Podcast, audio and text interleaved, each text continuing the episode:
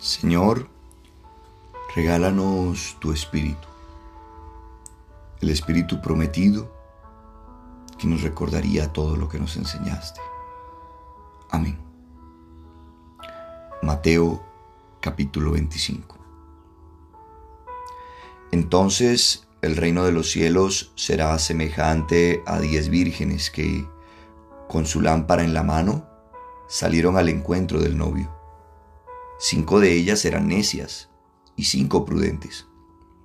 Las necias al tomar sus lámparas no se proveyeron de aceite. Las prudentes, en cambio, junto con sus lámparas llevaron aceite en las alcusas. Como el novio tardaba, se adormilaron todas y finalmente se durmieron.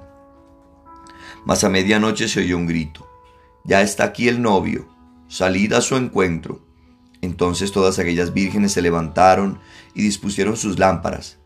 Las necias dijeron a las prudentes, Danos de vuestro aceite, que nuestras lámparas se apagan. Pero las prudentes replicaron, No, no sea que no alcance para nosotras y para vosotras. Es mejor que vayáis donde los vendedores y os lo compréis. Mientras iban a comprarlo llegó el novio, y las que estaban preparadas entraron con él al banquete de boda y se cerró la puerta. Más tarde llegaron las otras vírgenes diciendo, Señor, Señor, ábrenos. Pero él respondió, Os aseguro que no os conozco. Velad, pues porque no sabéis ni el día ni la hora. Es también como un hombre que al ausentarse llamó a sus siervos y les encomendó su hacienda. A uno dio cinco talentos, a otro dos y a otro uno a cada cual según su capacidad, y se ausentó. Enseguida el que había recibido cinco talentos se puso a negociar con ellos y ganó otros cinco. Igualmente el que había recibido dos ganó otros dos. En cambio el que había recibido uno fue, cavó un hoyo en tierra y escondió el dinero de su señor. Al cabo de mucho tiempo volvió el señor de aquellos siervos y se puso a ajustar cuentas con ellos. Se llegó el que había recibido cinco talentos y presentó otros cinco diciendo, Señor, cinco talentos me entregaste, aquí tienes otros cinco que he ganado. Su señor le dijo, Bien, siervo bueno y fiel, ya que has sido fiel en lo poco, voy a ponerte al frente de mucho. Entra en el gozo de tu señor. Se llegó también el de los dos talentos y dijo, Señor, dos talentos me entregaste, aquí tienes otros dos que he ganado. Su señor le dijo, Bien, siervo bueno y fiel, ya que has sido fiel en lo poco, vas a ponerte al frente de mucho. Entra en el gozo de tu señor. Se llegó también el que había recibido un talento y dijo, Señor, sé que eres un hombre duro, que cosechas donde no sembraste y recoges donde no esparciste. Por eso me dio miedo y fui a esconder bajo tierra tu talento. Mira, aquí tienes lo que es tuyo. Mas su señor le respondió, siervo malo y perezoso. Si sabías que cosecho donde no sembré y recojo donde no esparcí, debías haber entregado mi dinero a los banqueros. De ese modo al volver yo habría cobrado lo mío con los intereses. Quitadle por tanto el talento y dádselo al que tiene los diez talentos, porque a todo el que tiene se le dará y le sobrará, pero al que no tiene se le quitará hasta lo que tiene. Y ese siervo inútil echadle a las tinieblas de afuera, allí será el llanto y el rechinar de dientes. Cuando el Hijo del Hombre venga en su gloria, acompañado de todos sus ángeles, se sentará en su trono glorioso. Entonces serán congregadas delante de él todas las naciones, y él irá separando a unos de otros, como el pastor separa las ovejas de los cabritos, pondrá las ovejas a su derecha y los cabritos a su izquierda. Entonces dirá el rey a los de la derecha, Venid benditos de mi Padre, recibid la herencia del reino preparado para vosotros desde la creación del mundo, porque tuve hambre y me disteis de comer, tuve sed y me disteis de beber, era forastero y me acogisteis, estaba desnudo y me vestisteis, enfermo y me visitasteis, en la cárcel y acudisteis a mí. Entonces los, los justos le responderán, Señor, cuando te vimos hambriento y te dimos de comer, o sediento y te dimos de beber? Cuando te vimos forastero y te acogimos, o desnudo y te vestimos? cuando te vimos enfermo o en la cárcel y acudimos a ti. Y el rey les dirá, os aseguro que cuanto hicisteis a uno de estos hermanos míos más pequeños, a mí me lo hicisteis.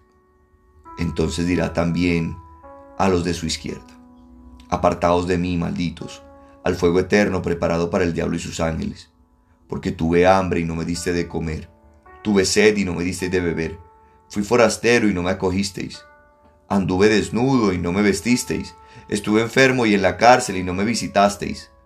Entonces dirán también estos, Señor, cuando te vimos hambriento, sediento, forastero desnudo, enfermo o en la cárcel y no te asistimos?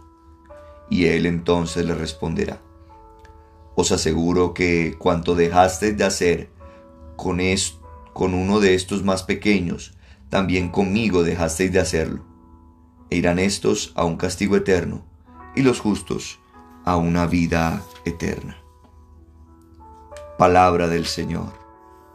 Gloria a ti, Señor Jesús.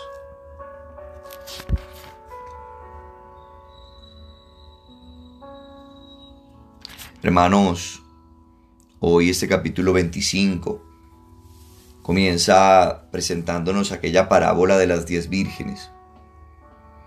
Es el Señor aquel novio que viene a la hora menos esperada.